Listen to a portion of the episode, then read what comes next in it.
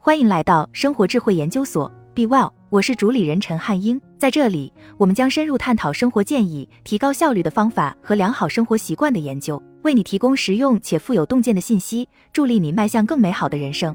划重点：第一性原则思维是解构复杂问题、产生创造性解决方案及推动非线性结果发生的最强框架。第一性原则是一个最基本的假设，一个不能进一步推导或分解的假设。简单的说，第一性原则是不需要任何额外假设的基本真理。一条简单的经验法则是：如果你追求速度和效率，那么可以使用类比推理；但当你需要创意和创新时，请使用第一性原则思维。要利用第一性原则思维，可以使用苏格拉底式追问来深入到问题的基本事实。一旦你发现了这些问题，就可以开始慢慢构思出更有创造力、更有想象力的解决方案。世界上最成功的企业家、投资者和科学家都认为第一性原则思维对他们的成功至关重要。在谷歌上搜索这个词，你会发现无数的文章、视频和来自亿万富翁和诺贝尔奖得主的引用，他们都指出了第一性原则思维的重要性。因此，第一性原则思维已经成为一种流行语，经常被谈论，却很少被理解。在这篇文章中，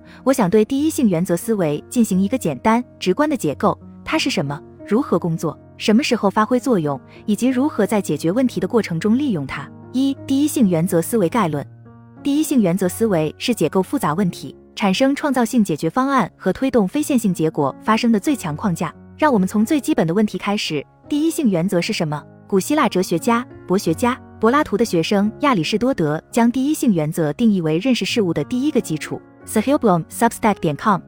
第一性原则是一个最基本的假设，一个不能进一步推导或分解的假设。简单的说，第一性原则是不需要任何额外假设的基本真理。第一性原则思维是一种解决问题和创新的框架，它要求你把一个复杂的问题解构为这些最基本的元素。我们的目标是让自己立足于基本的真理，并从那里开始思考。埃隆·马斯克在二零一三年的一次采访中解释了这一点。第一性原则思维是一种看待世界的物理方式。你需要把事情归结为最基本的事实，明确什么是真的，然后再据此推理。此方法与我们想当然的做法是不一样的。当我们遇到具有挑战性的问题时，会倾向于依赖一些预定的假设。这些假设虽然存在于我们的认知中，却不一定是真的。那我们为什么要这么做呢？因为这样做起来又快又容易。这就是所谓的类比推理。这种方式推导出的解决方案与已有解决方案非常相似。只是对现有解决方案进行了轻微修改或迭代，毫无想象力和创新可言。可以肯定的是，如果你追求速度，那么类比推理会非常有用。这种方式在某些时候有它的优势，但在处理需要创造性和想象力的复杂问题时，类比推理是不够的。我们可以把解决问题的过程想象成盖房子，这个房子的地基是最终解决方案所依据的假设。如果地基粗制滥造，建得很快，房子可能会倒塌。即使它仍然屹立不倒，建筑师和建造者也知道，他们能在地基之上建造的东西是有限的。如果地基是经过精心建造的，非常坚固，那么房子也会很结实牢固。建筑师和建造者可以创造性的在地基之上建造东西，因为他们知道这个基础很牢固。第一性原则就是房子的地基。二埃隆·马斯克和 SpaceX。让我们来看看将第一性原则思维付诸实践的一个经典例子：埃隆·马斯克和 SpaceX。Sahilblom Substack 点 com。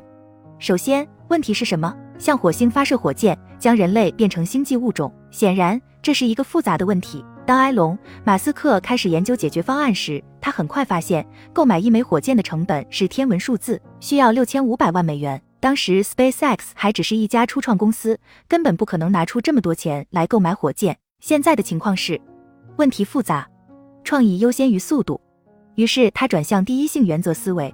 物理学教我从第一性原则推理，而不是通过类比。所以好吧，让我们看看基本原理。火箭是用什么做的？航空航天级铝合金加上钛、铜和碳纤维。然后我想，这些材料在商品市场上的价值是什么？事实证明，火箭的材料成本大约是成品价格的百分之二。基于这种前期分析，SpaceX 开始建造自己的火箭和软件系统，这将极大的改变太空经济的未来。Sahilblom Substack 点 com。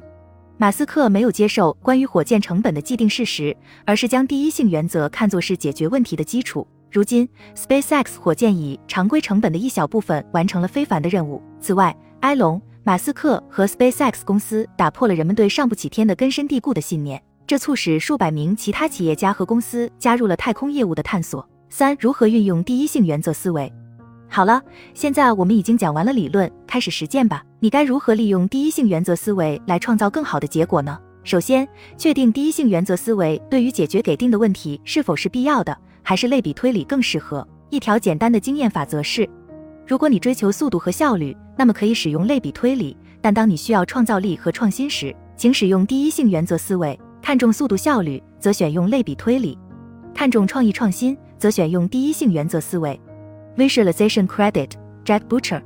假设第一性原则思维对你想解决的问题是适用的，那么从问问题开始。深入到手头问题的核心。谢恩·帕里什称之为苏格拉底式追问，把问问题的过程看作是一个有条理的过程，让你内心永不满足的好奇心发挥作用。这里有几个关键的问题可以帮助你开始：一、我要解决的问题是什么？我们经常浪费时间和精力去解决错误的问题，确定正确的问题很重要。二、关于这个问题，我已知什么是正确的，写下你所知道的关于这个问题的一切。三、为什么我相信这些真相是真的？我怎么确定他们是真的？找出你对这个问题的信念来源，要彻彻底底的评估它们的完整性和有效性。四，我有真正的证据支持自己的信念吗？寻找确凿、切实的证据来证明这些信念是正确的。如果你找不到，或者来源的完整性有问题，那么在这个过程中，你可能已经发现了一些有价值的东西。五，我的情绪是否影响了自己的判断和推理？当情绪驱动我们的想法和决定时，不太有可能得到客观的结果。所以，在这个过程中要消除情绪。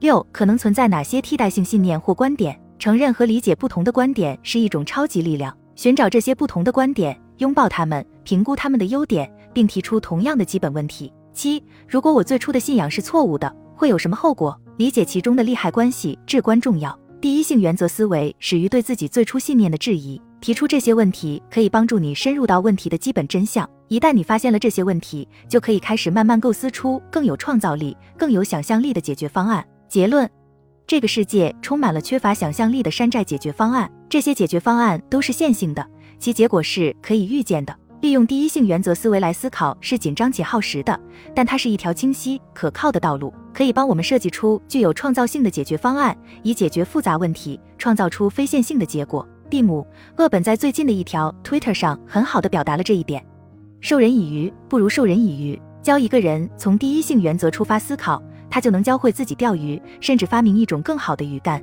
第一性原则思考者是独立的思考者。我们每个人都可以努力在生活中更有效地利用这个思维框架，世界都将因此受益。好了，以上就是今天的分享。如果您有什么看法，欢迎在下方留言与我们交流分享。期待我们下次相遇。